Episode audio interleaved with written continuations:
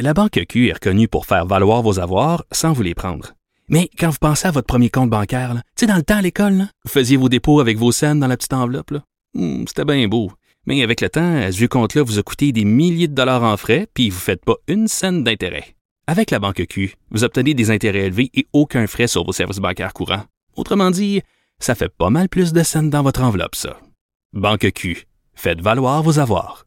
Visitez banqueq.ca pour en savoir plus. Pendant que votre attention est centrée sur vos urgences du matin, vos réunions d'affaires du midi, votre retour à la maison ou votre emploi du soir, celle de Desjardins Entreprises est centrée sur plus de 400 000 entreprises à toute heure du jour. Grâce à notre connaissance des secteurs d'activité et à notre accompagnement spécialisé, nous aidons les entrepreneurs à relever chaque défi pour qu'ils puissent rester centrés sur ce qui compte, le développement de leur entreprise.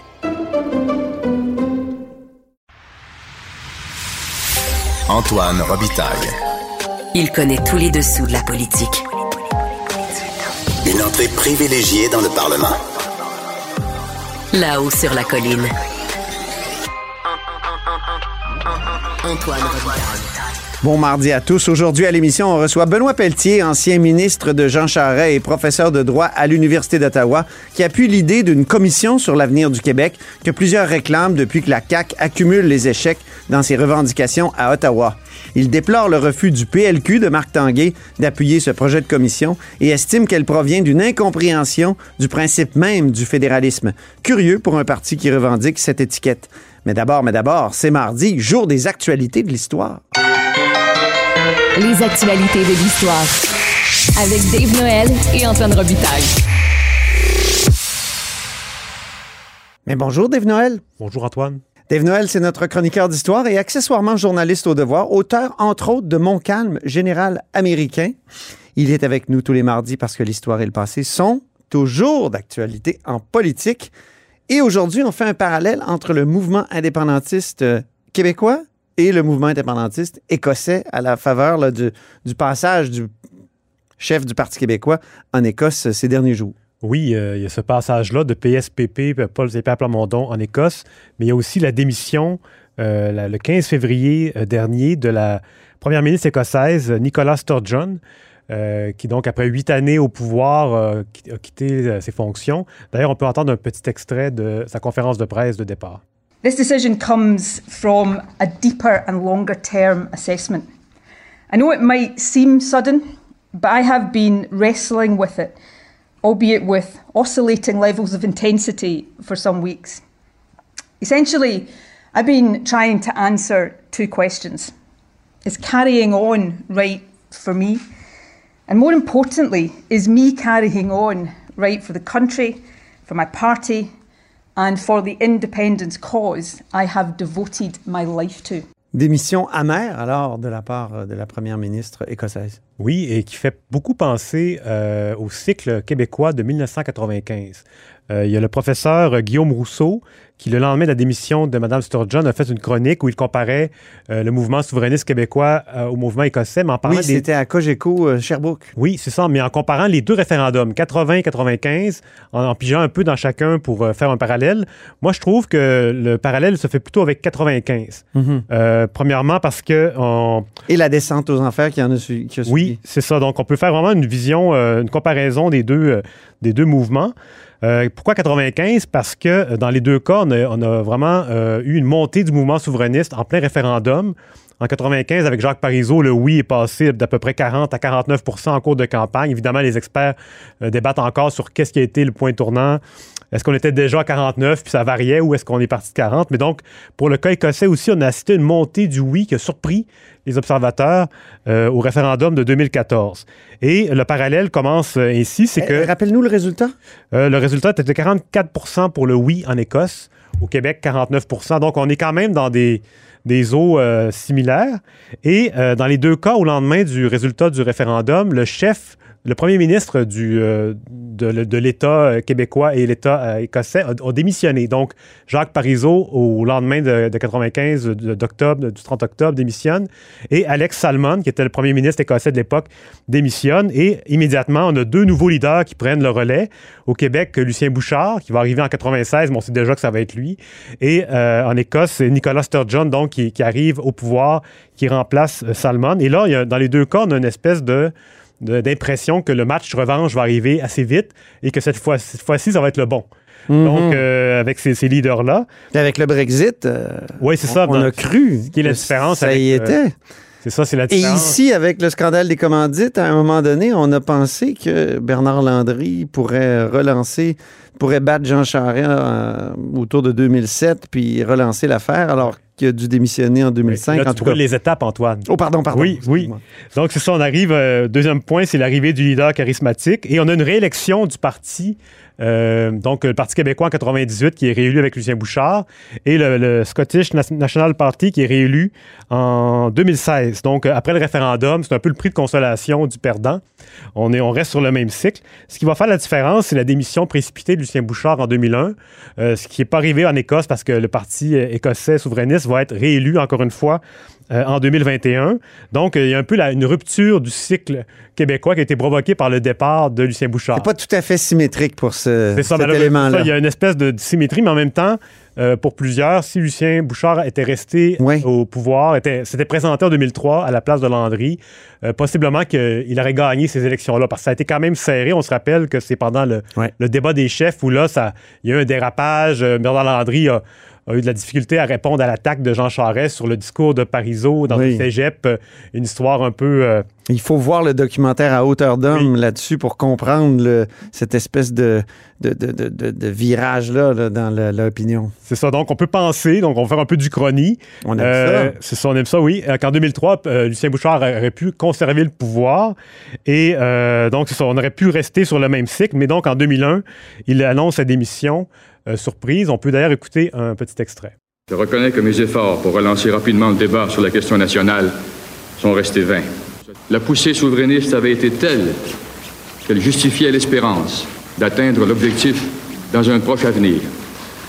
J'avais encore en mémoire la vision de ces foules enthousiastes qu'aucune salle n'arrivait à contenir. C'est un moment très triste, la politique québécoise, je trouve. Ça avait été vraiment... Qu'on soit souverainiste ou non, je veux dire, il était, euh, c'était triste de le voir partir comme ça, puis dire, bon, j'ai échoué. Puis... Ouais, ouais. Mais c'est le personnage. Hein? C'est un personnage euh, qui, qui a été marquant, un personnage euh, historique. Euh, Puis c'est ça, donc en, en 2001, il évoque des, raisons. en fait, il évoque le déclin de l'élan souverainiste. Il n'arrive plus à, réchauffer les foules euh, vers l'objectif. Euh, mais il parle aussi de raisons personnelles, euh, familiales, retrouver sa famille. Il y a aussi l'affaire Michaud. On ne rentrera pas là-dedans, mais c'est une histoire compliquée qui, à l'époque, avait fait beaucoup parler. Donc, c'est ça. Et dans le cas de Nicolas Sturgeon, qui a démissionné le 15 février dernier, elle, elle évoque des raisons de fatigue, un épuisement, mais il y a aussi d'autres facteurs. Les observateurs parlent de- d'un projet de loi controversé sur le, le genre, donc euh, qui n'a pas été bien reçu. Euh, sa base a été divisée. Donc, euh, aussi le fait que la- elle n'est pas arrivée à, ramener le, référendum, parce que la différence avec le, Québec, c'est qu'en en Écosse, euh, le référendum de 2014 avait été autorisé par Londres, donc ça avait été encadré. Et la question d'ailleurs avait été, on ne peut plus clair, là, c'était l'Écosse doit-elle être un pays indépendant? Ça, ça, ça démarquait les- les- le cas écossais.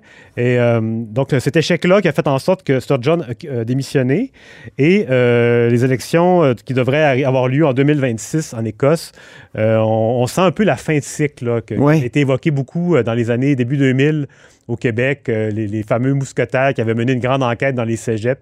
Les jeunes, là, les, Les trois jeunes. jeunes députés du Parti québécois. Tremblay, c'est ça, qui avait mené une grande enquête. Il y a aussi Joseph Facal, si on se rappelle de- du Mouton Noir, le, le deuxième, le- le- le- je pense que c'est le retour du Mouton Le Noir de- retour, de, Jacques Godbout. Il évoquait déjà une fin de cycle. Il y avait aussi Herman Gay qui parlait de- du projet d'une génération. Donc, euh, pour l'Écosse, les portes, euh, disons, les horizons restent ouverts, mais on sent un peu une fatigue, un, un peu comme en Catalogne d'ailleurs, où il y, a, il y a une baisse des appuis euh, souverainistes. On pourrait presque prédire ce qui va se passer Euh, ben, on pourrait, ben, je te- je t'invite à le faire. avec, avec ce qu'on a, ce, que- ce qui est arrivé ici au Québec. Je ne sais pas Ouais. s'ils vont avoir un, un PSPP qui va avoir une espèce de défaite électorale qui a l'air d'une renaissance, en tout cas pour l'instant. Ben, d'ailleurs, PSPP qui se trouve en, qui, était en Écosse euh, dans les derniers jours pour une visite euh, euh, qui rappelle un peu les, séjours de Louise Baudouin qui à l'époque faisait des, longs séjours à, Paris. Oui. donc c'est euh, Paul Saint-Pierre Plamondon, c'est intéressant parce que euh, cette fois-ci, Alex Salmon, qui, était le premier ministre de l'époque, l'a reçu et même euh, a diffusé une photo lui-même sur son compte Twitter. Tandis qu'à l'époque, en 2013, donc il y a dix ans, la première ministre Pauline Marois, qui, était première ministre du Québec, s'était rendue sur place. Minoritaire. minoritaire. Et donc, on est à un an du référendum écossais. Et les Écossais, visiblement, ne voulaient pas trop être aperçus aux côtés des euh, des péquistes. Il y a des gens qui disaient parce que les deux référendums avaient été euh, perdus du côté euh, des indépendantistes. et la seule photo qui avait été diffusée, c'est une photo que le Parti québécois avait rendue publique, mais il n'y avait pas eu de, prise d'image de, caméra qui avait été. La rencontre avait été courte, si je me souviens bien. 45 minutes. Et on avait. ce qu'ils disaient, c'est qu'ils ont discuté de questions d'énergie propre et de lutte contre les changements climatiques. Une façon de dire qu'ils n'ont vraiment pas eu d'échange très euh, très détaillé. Et on peut écouter un reportage euh, qui avait été fait à l'époque. De Sébastien Beauvais, Radio-Canada, qui avait l'air euh, très, très jeune. Oui. Il a encore l'air jeune. Ça n'a pas changé, oui. oui L'accueil au Parlement écossais est cordial. Mais la rencontre entre Pauline Marois et son homologue écossais Alex Salmon se tient derrière des portes closes. Tout ce que vous verrez de cet entretien, c'est cette photo fournie par le gouvernement du Québec. Pas de commentaire non plus de M. Salmon. La rencontre a été tellement fructueuse que cela me satisfait. On sentait le malaise quand même. Hein? Oui, oui, oui. Ça, a marqué euh, les gens à l'époque. Donc euh, voilà, c'est un peu. ça va être intéressant de voir comment ça va évoluer les relations entre les deux parties maintenant que euh, l'Écosse a un peu perdu des plumes sur le plan. Ben, pour le, mouvement souverainiste écossais a perdu des plumes. Tu veux nous parler en terminant d'une autre affaire euh, reliée à l'histoire et à l'actualité de l'histoire, cette capsule sur Louis-Hippolyte Lafontaine, et on va réentendre la voix de quelqu'un qu'on a entendu il y a quelques minutes. Oui, Lucien Bouchard. Donc, c'est les fameuses capsules sur la série Nos géants. Euh, qui sont produits par la, Fondation Lionel Groux. Donc, c'est des personnalités publiques, souvent des acteurs qui vont présenter une personnalité historique un peu oubliée. Et cette semaine, euh, c'est justement Lucien Bouchard qui nous parle de Louis-Hippolyte Lafontaine. On va entendre un petit extrait. Lafontaine a fait un choix déchirant qu'il fonde sur le réalisme politique. Malgré les reproches que lui adressent les patriotes, il accepte l'union des deux Canada. Mais il décide en retour de tirer le meilleur parti possible des institutions parlementaires mises en place. Louis-Hippolyte Lafontaine est un peu oublié aujourd'hui. Euh, à l'origine, c'est un euh, patriote, c'est le bras droit de Louis-Joseph Papineau, qui est le, leader, donc les patriotes qui revendiquaient une véritable démocratie. Euh, c'est un mouvement qui s'est radicalisé avec le temps, qui à la fin a même produit une déclaration d'indépendance du Bas-Canada, l'ancêtre du Québec. C'est allé assez loin. Euh, la Fontaine, lui, euh, au départ, il est vraiment dans le mouvement, même qu'il participe au boycott des produits britanniques. Euh, et son épouse va s'habiller à, la canadienne avec des, l'étoffe du pays qu'on appelle. Ah oui. Et donc, La Fontaine, il est à fond là-dedans. Mais quand il voit que le mouvement se dirige vers un, un échec, ben, vers un, comment dire, une répression militaire qui va mm. appeler une réaction, ben lui, il est, il est, très réaliste. Il voit très bien qu'il n'y a pas de possibilité de, de combattre l'armée britannique, qui est l'armée la plus puissante du monde à l'époque. Et lui, il va aller à Londres pour essayer de négocier. Et après ça, son retour au pays, il va vraiment euh, intégrer le système, si on veut. Euh, et il va être le, accepter l'union de accepter l'union et du bas et du haut Canada devenir premier ministre du Canada uni avec Baldwin et euh, être un, des pères du gouvernement responsable et donc c'est ça il y a, un peu peut-être un parallèle à établir avec François Legault qui ah oui? est un ancien comment dire membre d'un mouvement euh, qui revendiquait plus d'autonomie et qui euh, un peu, euh, comment dire, réintégrait un peu le système qu'il dénonçait assez fortement. Donc, quand il était au Parti québécois, peut-être on passe d'un parallèle à l'autre. c'est un terrain, un terrain riche. Riche, oui, tout à fait. Oui, moi je trouve ça très riche, même s'il y a des historiens qui se refusent à faire ça. Euh, merci de ta hardiesse, euh, mon cher Dave, puis euh, on se reparle la semaine prochaine pour d'autres actualités de l'histoire. La Banque Q est reconnue pour faire valoir vos avoirs sans vous les prendre. Mais quand vous pensez à votre premier compte bancaire, tu sais, dans le temps à l'école, vous faisiez vos dépôts avec vos scènes dans la petite enveloppe. Hmm, c'était bien beau. Mais avec le temps, ce vieux compte-là vous a coûté des milliers de dollars en frais, puis vous ne faites pas une scène d'intérêt. Avec la Banque Q, vous obtenez des intérêts élevés et aucun frais sur vos services bancaires courants. Autrement dit, ça fait pas mal plus de scènes dans votre enveloppe, ça. Banque Q. Faites valoir vos avoirs. Visitez banqueq.ca pour en savoir plus.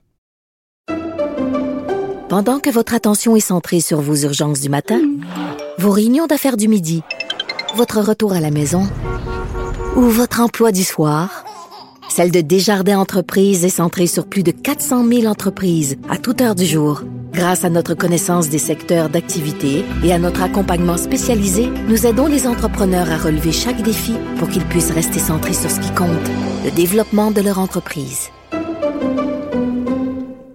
Vous vous demandez si les plantes ressentent de la douleur? Ou encore, comment est-ce que les daltoniens voient le monde? Le balado en cinq minutes est pour vous. Explorez la science, l'actualité et l'histoire en un temps record. La Feu, en collaboration avec le gouvernement du Québec, est fière de propulser la série Balado en cinq minutes. Ne laissez pas les questions sans réponse plus longtemps. En cinq minutes, disponible sur l'application et le site cubradio.ca. Antoine Robitaille. Le véritable troisième lien. Du Salon Bleu à vos oreilles. Et tout ça sans utilisation des fonds publics. Depuis la déception exprimée par François Legault à la suite de l'imposition par le fédéral d'un montant pour le financement de la santé, plusieurs se demandent s'il ne faudrait pas mettre sur pied une commission sur l'avenir du Québec. On en parle avec euh, Benoît Pelletier. Bonjour. Bonjour. Professeur de droit à l'Université d'Ottawa et ancien ministre des Affaires intergouvernementales canadiennes de Jean Charest. Donc, c'est le chef péquiste là, cette semaine qui demandait dans une lettre à François Legault euh, la création d'une commission comme celle de Bélanger-Campo en 1991.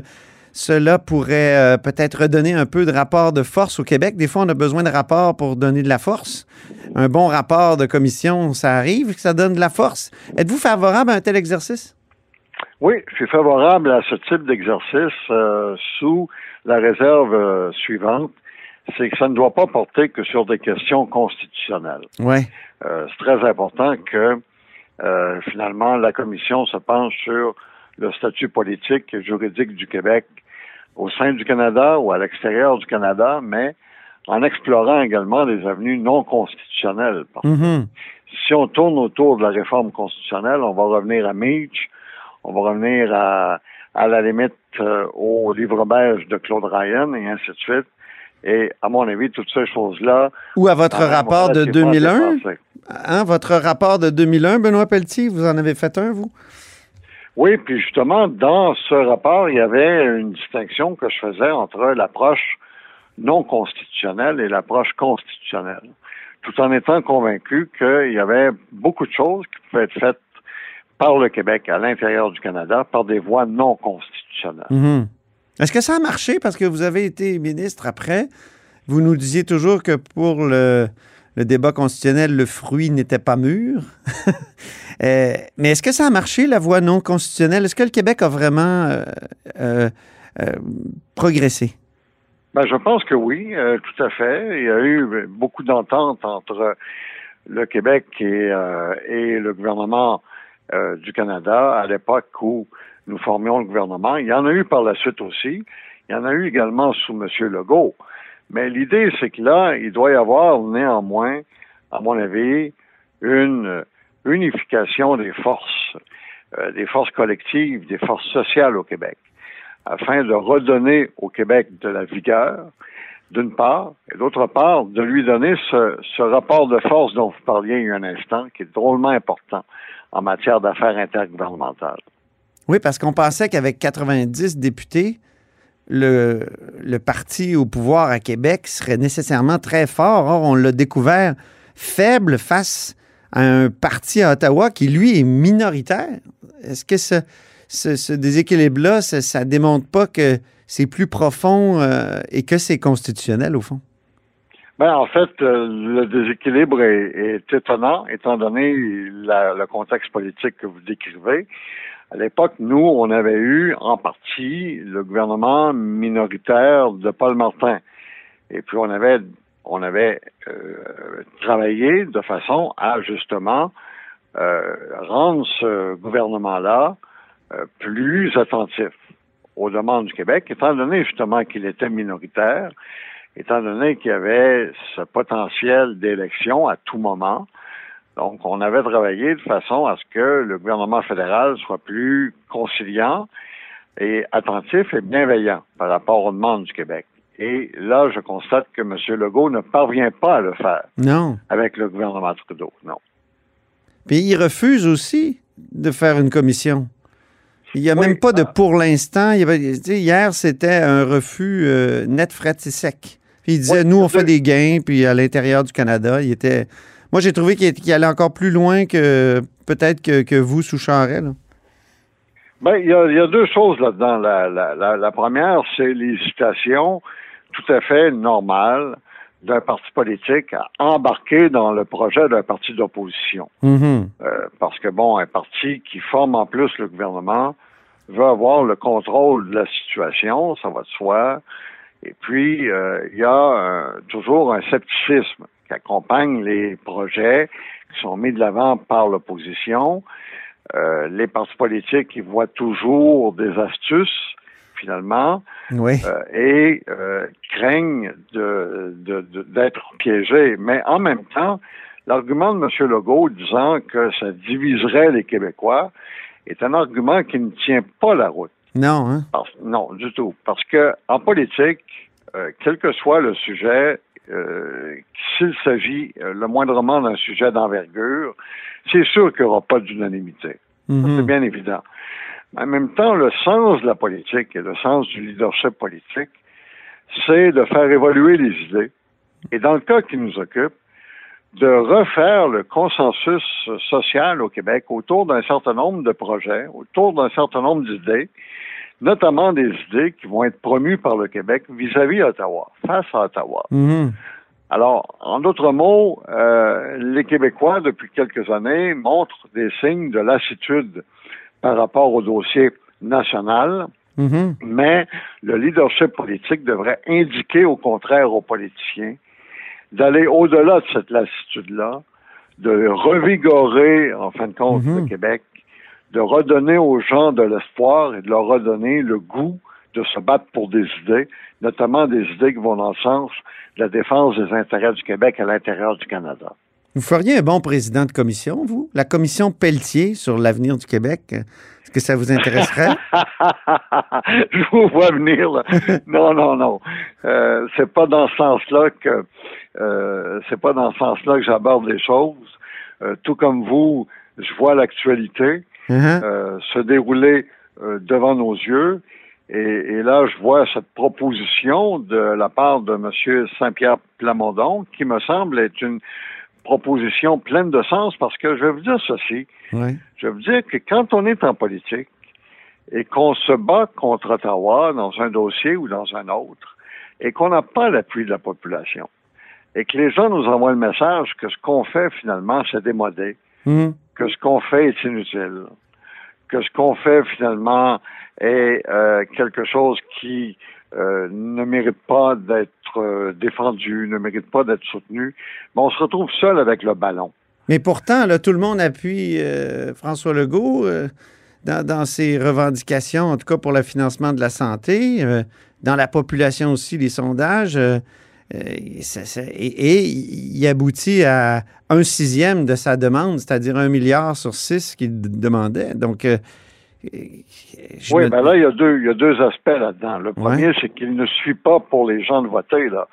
Il faut également qu'il y ait une conscience sociale qui amène les gens à vouloir soutenir le gouvernement du Québec face à Ottawa par rapport à certains enjeux qui sont considérés comme névralgiques ou importants mm -hmm. pour la nation québécoise. Mais le, le, le deuxième point, euh, c'est que euh, finalement, euh, M. Legault lui-même va devoir démontrer beaucoup plus de leadership par rapport à Ottawa. Ottawa qui, présentement, est gouverné par Justin Trudeau, comme s'il s'agissait d'un gouvernement majoritaire. Ben oui. Grâce à l'appui des néo-démocrates, faut bien le dire, mm -hmm. euh, en vertu de l'espèce d'entente d'appui et de support et de collaboration que ces deux partis-là ont conclu, le PLC ouais. et le Parti néo-démocrate. Alors, M. Legault va devoir faire preuve de beaucoup plus de leadership encore dans le dossier intergouvernemental. Et là, je vois que les libéraux de Marc Tanguay ont refusé aussi l'idée d'une commission là, sur, sur l'avenir du Québec euh, en disant il n'y a pas de problème avec le fédéralisme, il y a juste un problème avec euh, le manque de, dynamisme et de, sens de la revendication de M. Legault. Euh, vous, qu'est-ce que vous pensez de ça? vous avez déjà écrit l'automne dernier dans un texte qui s'intitulait Que le Parti libéral se lève. Vous, avez dit le problème avec le Parti libéral actuellement, c'est que son adhésion au Canada est devenue inconditionnelle. Il n'y a plus de critique même du fédéralisme canadien. Est-ce que c'est pas une bonne preuve, là, cette réponse-là de Marc Tanguay? Je trouve que oui. Je trouve que c'est une preuve que, d'une part, pour le Parti libéral du Québec, ben, le fédéralisme est une option inconditionnelle dans un premier temps. Hmm. Et deuxièmement, moi, je vois la preuve qu'au sein du Parti libéral du Québec, il y a beaucoup de gens qui ne comprennent pas ce qu'est le fédéralisme. Hmm. C'est drôle à dire, parce que ce parti-là revendique une espèce de monopole dans la défense sincère et du fédéralisme véritable. Ils sont comme devenus canadianistes ou unitaristes. Ben oui, alors il y a beaucoup de gens au sein du, du PLQ qui ne comprennent pas que le fédéralisme d'abord implique euh, l'autonomie des provinces et même la souveraineté des provinces dans leur champ de compétences. Deuxièmement, ils ne comprennent pas que le fédéralisme, pour être viable, ben, exige qu'il y ait un certain équilibre entre les pouvoirs fédéraux et les pouvoirs provinciaux, et que le fédéralisme exige qu'il y ait un respect des compétences provinciales, notamment euh, face à l'exercice du pouvoir fédéral de dépenser. Alors, il y a beaucoup d'incompréhension dans le Parti libéral du Québec même par rapport au fédéralisme. Alors, si ce parti-là veut vraiment se lever, se relever et, se lever comme étant le plus ardent défenseur du fédéralisme qui soit, eh bien, va devoir d'abord redécouvrir le sens du fédéralisme parce que plusieurs libéraux, pas tous, mais plusieurs ont perdu ce sens-là. Ah oui. Et on constate ça aussi euh, dans la position du Parti libéral du Québec euh, actuel, de, l'aile parlementaire, face aux dispositions de dérogation, les clauses d'un. Ben oui, absolument. ils, ont la même position que, le gouvernement Trudeau, au fond. Oui, mais là encore, il y a une incompréhension euh, par rapport à euh, la disposition dérogatoire. C'est qu'il y a des gens qui ont l'impression, au Parti libéral du Québec, que euh, finalement, il ne doit y avoir d'intérêt que pour les droits et libertés de la personne. Mais la réalité, c'est qu'il n'y a jamais de droits et libertés qui sont absolus. Voilà. Tous les droits et, libertés peuvent être limités. Et dans le cas de la disposition dérogatoire telle qu'utilisée par le Québec jusqu'à présent, les droits et libertés sont limités, mais au nom de choix collectifs, au nom d'intérêts collectifs. Et c'est cet équilibre-là entre les intérêts collectifs et les droits individuels que plusieurs libéraux ne parviennent pas à atteindre ou ne, cherchent pas ou ne comprennent pas. Allez-vous chercher à leur faire comprendre? Allez-vous. Est-ce que vous militez encore au Parti libéral? Non, militer, le, le, mot euh, serait pas mal fort parce que je n'ai plus d'activité politique, moi, depuis, euh, depuis plusieurs années. Euh, j'interviens médiatiquement, j'interviens socialement, bien entendu mais euh, je n'ai plus d'activité en tant que telle au sein du Parti libéral du Québec, ni au sein d'aucune autre formation politique. On apprenait qu'André Pratt, l'ancien éditorialiste de la presse, va essayer de, relancer le parti. Ils ont créé comme une petite euh, cellule de réflexion. Là. Euh, André Pratt, il quand même... Il y a des positions qui sont diamétralement opposées aux vôtres sur la clause non sur c'est un peu un, unitariste euh, canadien. Ah ben là, j'hésiterais par contre à le qualifier comme cela, mais euh, que nous ayons sur certains enjeux des euh, opinions différentes, ça, j'en conviens, c'est mm-hmm. tout à fait vrai. Mais c'est peut-être la meilleure nomination, par ailleurs, qui peut être faite. Ben, elle n'est pas encore officialisée, d'après ce que je comprends. Mais sur le fédéralisme, est-ce qu'André Pratt est encore fédéraliste?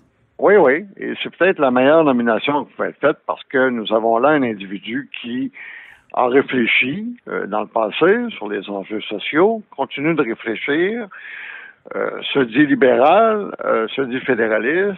Alors, je pense qu'il faut donner la chance au coureur et attendons de voir avec quel résultat il arrivera. Si c'est officialisé comme nomination. Ce que je ne crois pas, euh, ce que je ne crois Mhm. pas, je ne pense pas qu'au moment où on se parle, la nomination soit officielle. C'est un peu comme la commission Pelletier. C'est pas encore créé, mais ça s'en vient. ah ben là, ah ben là, vraiment, là, vous me prenez au dépourvu. Merci beaucoup, Benoît Pelletier. Ça me fait plaisir, au revoir. Benoît Pelletier est professeur de droit à l'Université d'Ottawa et ancien ministre des Affaires intergouvernementales canadiennes de Jean Charest. C'est ce qui conclut là-haut sur la colline dans ce mardi. Merci beaucoup d'avoir été des nôtres. N'hésitez surtout pas à diffuser vos segments préférés sur vos réseaux. Ça, c'est la fonction partage. Et je vous dis à demain.